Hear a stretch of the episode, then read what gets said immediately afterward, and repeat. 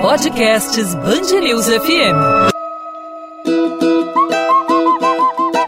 Papo de Sambista. Oferecimento. Folia de ofertas Amoedo. Um desfile de ofertas no seu carnaval.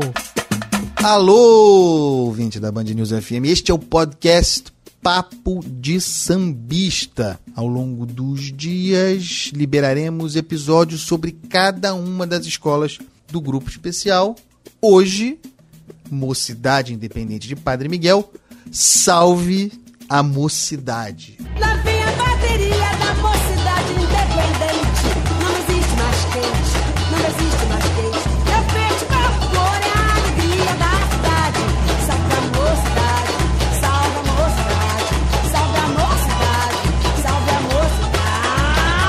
Aliás, aliás, que samba, Bruno Filipe. Aliás, comigo aqui, o grande Bruno Filipe, especialista. O samba da mocidade, se não houvesse o da Grande Rio, para mim seria o melhor de todos. É o meu, meu top 3, temos disparado, devo dizer, Grande Rio, depois um pouco abaixo, Mocidade, em seguida Mangueira.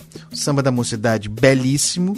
Aliás, que tem seus compositores Sandra de Sá, num enredo que homenageia Elza Soares. O enredo é Elza Deusa Soares, do carnavalesco Jaque Vasconcelos, de boa história recente na Paraíso do Tuiuti, vice-campeão em 2018.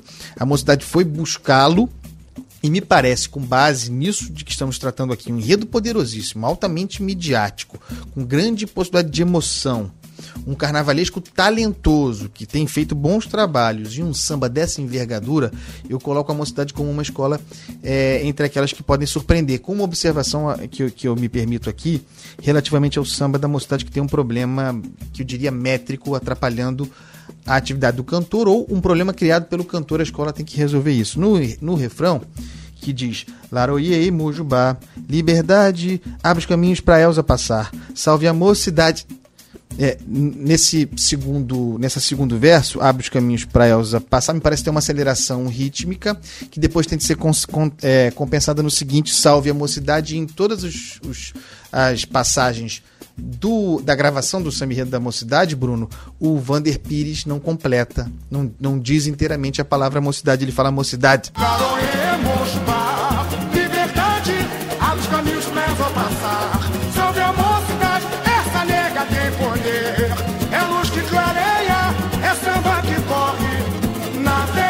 que é um problema.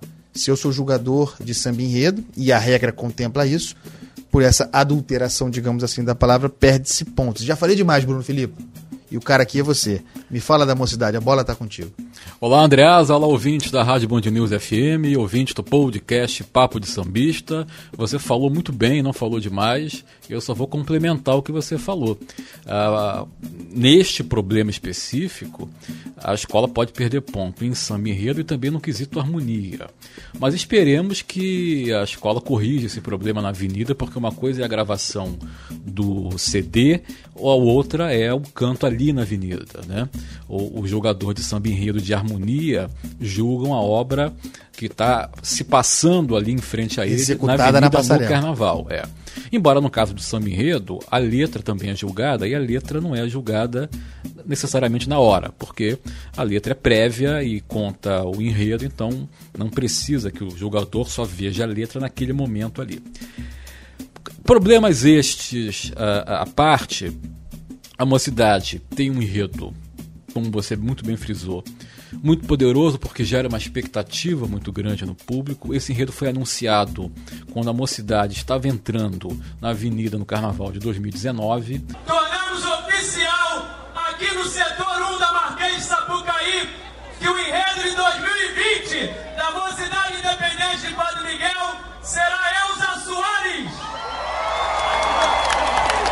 Então vice-presidente da escola pegou o microfone e anunciou ali na avenida o enredo da escola. Então é um enredo que a escola já queria já há alguns E anos. a Elza tem uma relação histórica com a escola. A Elza, para quem não sabe, tem uma relação muito grande com, com o carnaval, com o samba e especificamente com a mocidade. A Elza gravou aquele samba muito famoso que faz alusão à bateria da mocidade, que é o Salve a Mocidade, que até hoje é cantado. Lá vem a né, bateria da, mocidade independente. Gente cantando é ruim, mas é, o samba é muito bom e a Elza é, é fantástica. A Elza já, já esteve mais presente no carnaval do que hoje e na mocidade do que hoje. É, até pela idade, por uma série de circunstâncias. Salvo engano, ela chegou a compor o carro de som. Chegou Ela a puxar. chegou a cantar na Avenida, chegou não só na mocidade, mas também nos anos 80, na União da Ilha, por exemplo. Ela já teve experiência, não como a intérprete principal, mas como intérprete auxiliar. Mas a Elza é uma, uma, uma figura que tem uma carreira toda ligada ao samba e ao carnaval. E a MPB, claro, além da cantora fantástica, extraordinária que é. Está com 90 anos de idade, está naquela fase da vida em que as homenagens são necessárias, né? são as flores em vida de que fala Nelson Cavaquinho, e nada melhor do que um, ser um enredo de escola de samba na escola que ajudou a consagrá-la de certa forma. É hora de acender no peito a inspiração. Sei que é preciso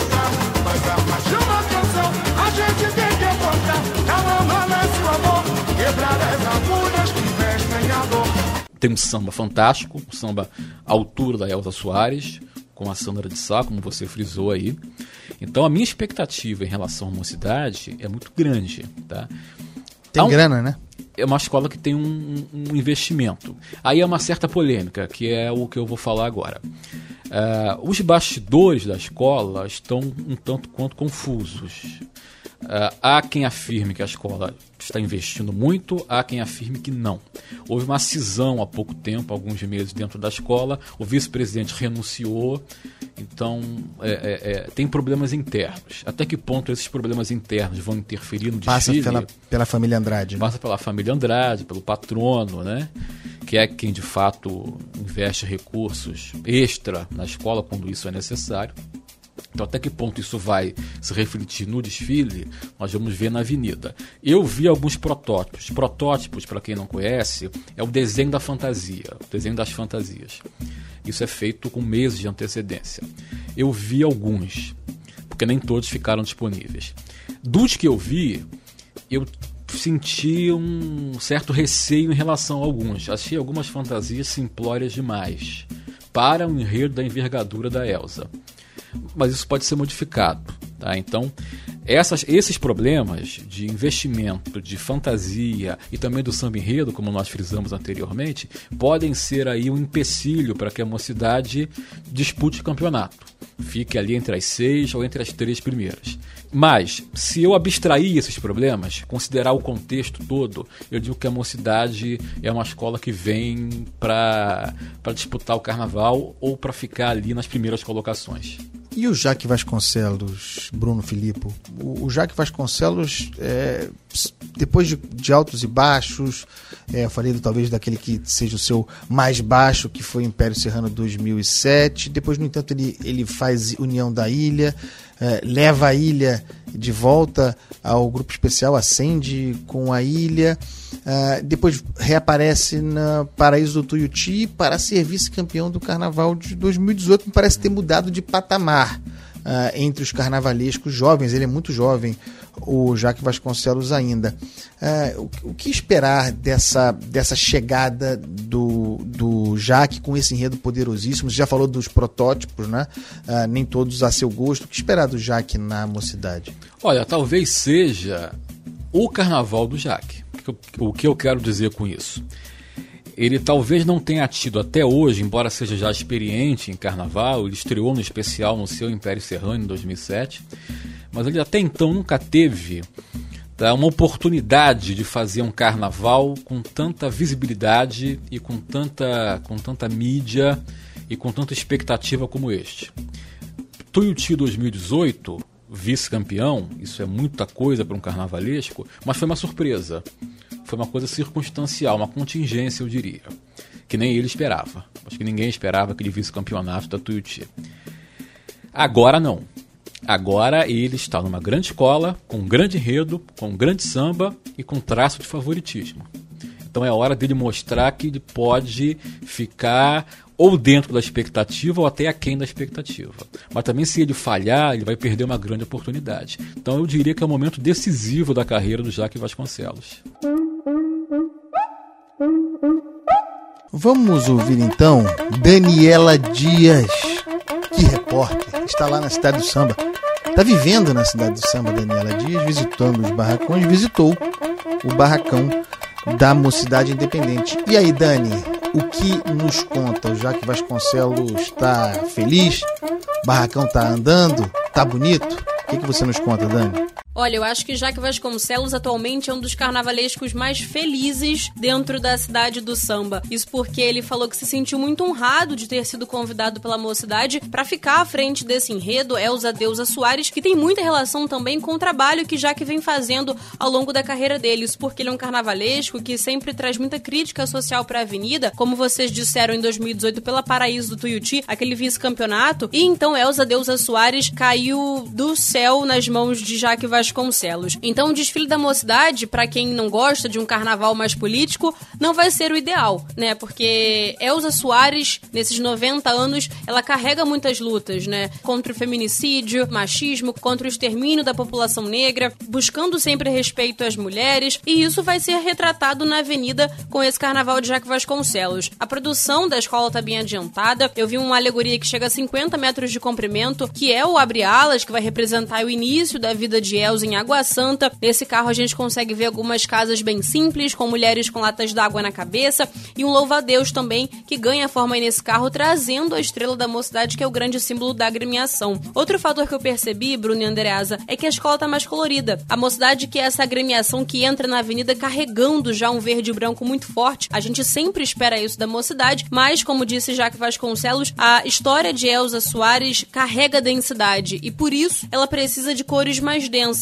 Eu cheguei a ver um carro com muitas bocas que vão representar uma espécie de desabafo justamente sobre essas questões sociais que Elza sempre faz alguns manifestos. É um carro bem colorido. Outra coisa também que eu percebi é que as fantasias são de fácil entendimento, assim como eu percebi lá na São Clemente. O público que olhar para essas fantasias já vai conseguir entender o que elas representam. Algumas possuem perucas Black Power, outras possuem punhos negros cerrados, em alusão até mesmo ao movimento Black Lives Matter, que é esse movimento de vidas negras importam. Segundo Jaque Vasconcelos, esse desfile é uma homenagem para todas as mulheres que vão ser representadas pela figura de Elza Soares e por tudo que ela construiu ao longo desses 90 anos. A nossa maior atenção no desfile é, é o tempo inteiro falar da mulher como um todo. Eu vejo muito esse enredo uma grande homenagem às mulheres através da Elsa. E aí a, a, a, Elsa aparece a Elsa profissional, a Elsa mãe, a Elsa, sabe, esposa, a Elsa como uma mulher brasileira sobrevivendo a tudo e a todos. É isso. Tá aí, Bruno Filipe, mocidade independente, concordo com você. Vem com o compromisso de voltar, pelo menos nas campeãs. Mas não se pode descartar uma surpresa aí. Esse enredo e esse samba, olha, rapaz, que coisa. É isso, né, Bruno? Alguma coisa a acrescentar? Não, exatamente isso. Falamos de outras escolas às quais devemos prestar atenção e eu vou repetir isso para a mocidade também, porque além de tudo que nós já falamos, enredo, samba, personagem, a escola é, luta para ser campeã, para ficar nas primeiras colocações. Então isso é muita coisa e a mocidade promete. A Elza Soares entrando na avenida? Vai ser, Isso um, vai acontecer, vai isso ser vai- um arrebatamento, eu diria. Vai ser um arrebatamento. Esse é um desfile a não se perder. É isso. Chegamos ao fim de mais um episódio do podcast Papo de Sambista. Estão todos aí. Um para cada escola. Um beijo, até o próximo.